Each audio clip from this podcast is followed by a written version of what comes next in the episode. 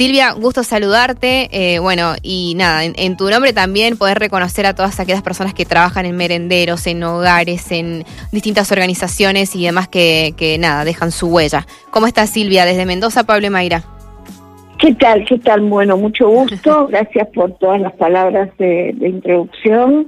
Feliz día a todas las mujeres trabajadoras, empoderadas, cada una con, con el destino que, que, le ha tocado, ¿no? Que, o, la, mejor dicho, la misión que le ha tocado en la vida, ¿no? Yo creo que lo que me pasó a mí efectivamente fue eso, fue una llegada inesperada la de un niño allá por los años 90, como dijiste vos, que mm, apenas tenía 27 días y que marcó una historia, porque si bien él falleció cuando tenía 8 años, eh, hoy por hoy eh, la obra que, que, dejó, la obra que, que motivó a que yo siguiera con, con todo esto es eh, francamente enorme y por la cual ya pasaron más de 160 chicos.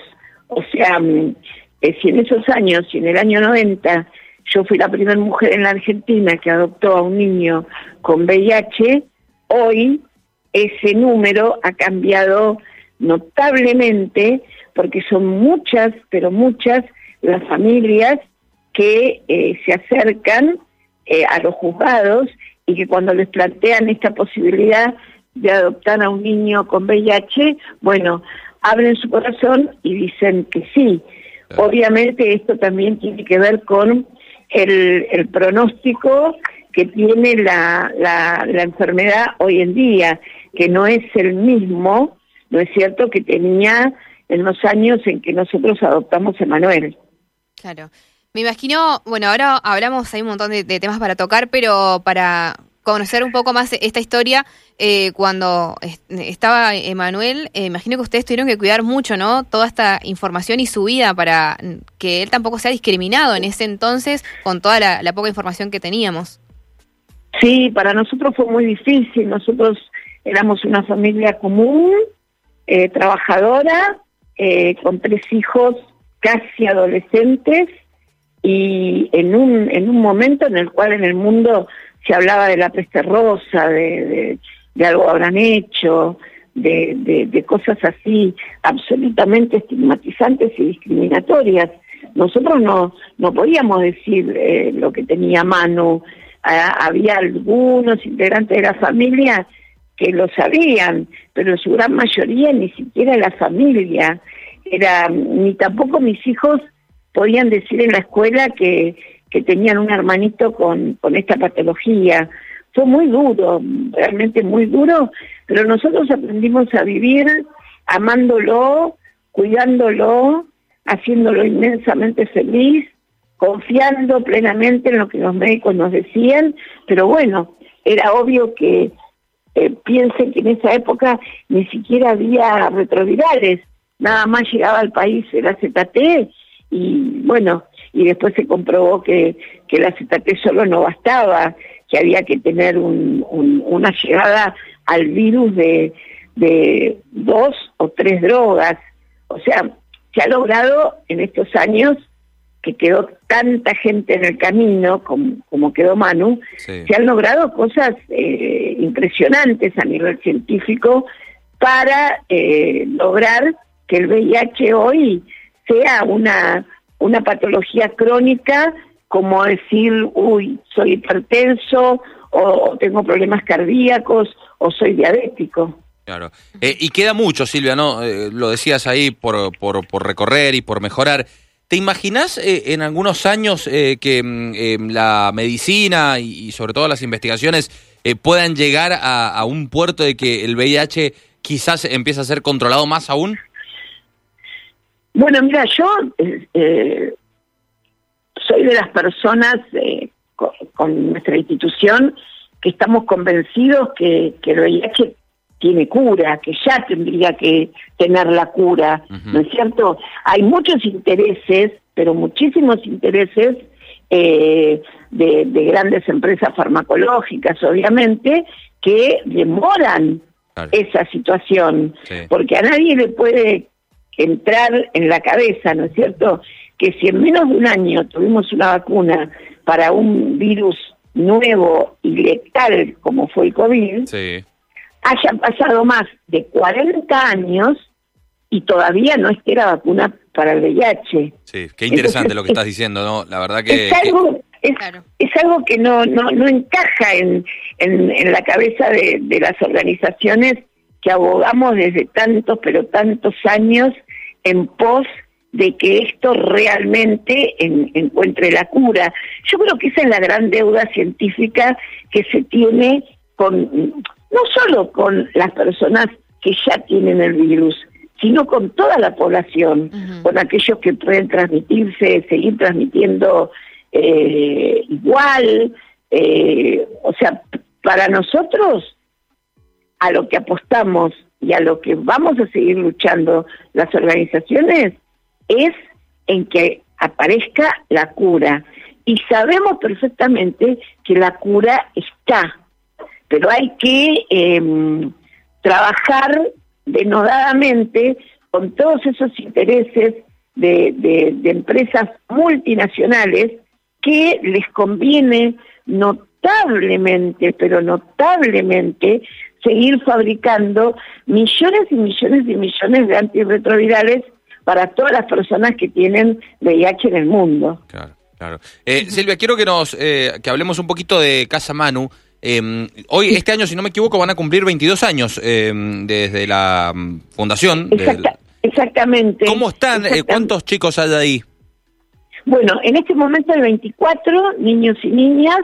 el hogar es un hogar permanente, o sea, los chicos viven ahí, van a la escuela, empezaron el jardín un montón. Este año, tienen actividades lúdicas, recreativas, eh, como también eh, sus tratamientos que pasan eh, fundamentalmente la parte infectológica por el Hospital Garraham, tienen psicología los que necesitan, fonobiología los que necesitan, algunas de estas especialidades dentro del hogar y otras fuera del hogar, bueno, depende, o sea, nosotros hacemos un trabajo integral, ¿no? Hay muchos hay muchos chiquitos que eh, van dando negativo para VIH, o sea que tuvieron anticuerpos maternos y no virus. Los anticuerpos maternos van desapareciendo aproximadamente a los 18 meses, pero por ahí a veces quedan alguna otro tipo de secuelas que tienen que ver con la desnutrición, ¿no? Con embarazos eh, eh, que, que, no han sido bien tratados, con, con progenitoras que por ahí no tuvieron la posibilidad de tomar vitaminas, entonces los niños suelen tener algunas secuelas, o también lamentablemente el flagelo de, de las adicciones por parte de la progenitora muchas veces hace que los chicos nazcan con trastornos de hiperactividad, pasan por un periodo de abstinencia, algunos tienen problemas cognitivos, o sea, se trabaja en, en todos los flancos. ¿Hasta qué, ¿Hasta qué edad o qué edades tienen los chicos que están ahí? Mira, nosotros recibimos de, de, recién nacidos, que en su mayoría son niños que niñas que quedan en, en el hospital porque eh, no se pueden hacer cargo las progenitoras o no aparecen familiares que se puedan hacer cargo de ellos hasta 12 años. Eh, También tenemos, em, somos un hogar que, que siempre tratamos de que en el caso de que haya grupos de hermanos que, que no los separen. Entonces nosotros eh, tenemos siempre varios grupos de hermanos, porque siempre tratamos de que si damos la vacante para uno, bueno, hacer un sacrificio y ver de qué manera podemos juntarlo con el hermanito. eh, Silvia, ¿y hacen ustedes la conexión con familias eh, adoptivas? ¿Cuál es la realidad hoy de, los chicos que, que, han estado allí o que, bueno, que, que están por unos años más?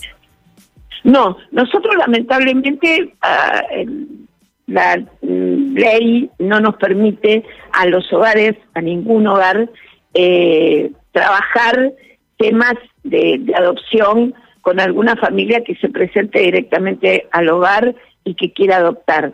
Eso pasa por la justicia de menores a través del listado nacional de postulantes a, adopción. Lo que sí nosotros hacemos con esa familia de postulantes que nos envía el juzgado es toda la parte de asesoramiento durante el periodo de adaptación del niño, de la niña, y después, obviamente, la presentación a los, a, los médicos tratantes, el, el, conocimiento de, de, la familia, de cómo se da la medicación, de sus gustos, de todo lo que tenga que ver con el bienestar biopsicosocial del niño. Ese acompañamiento sí lo hacemos, porque la realidad es que nosotros conocemos al niño desde que llega y, y a veces llevamos a los chicos al juzgado cuando ya han pasado dos o tres años que, está con nosotros.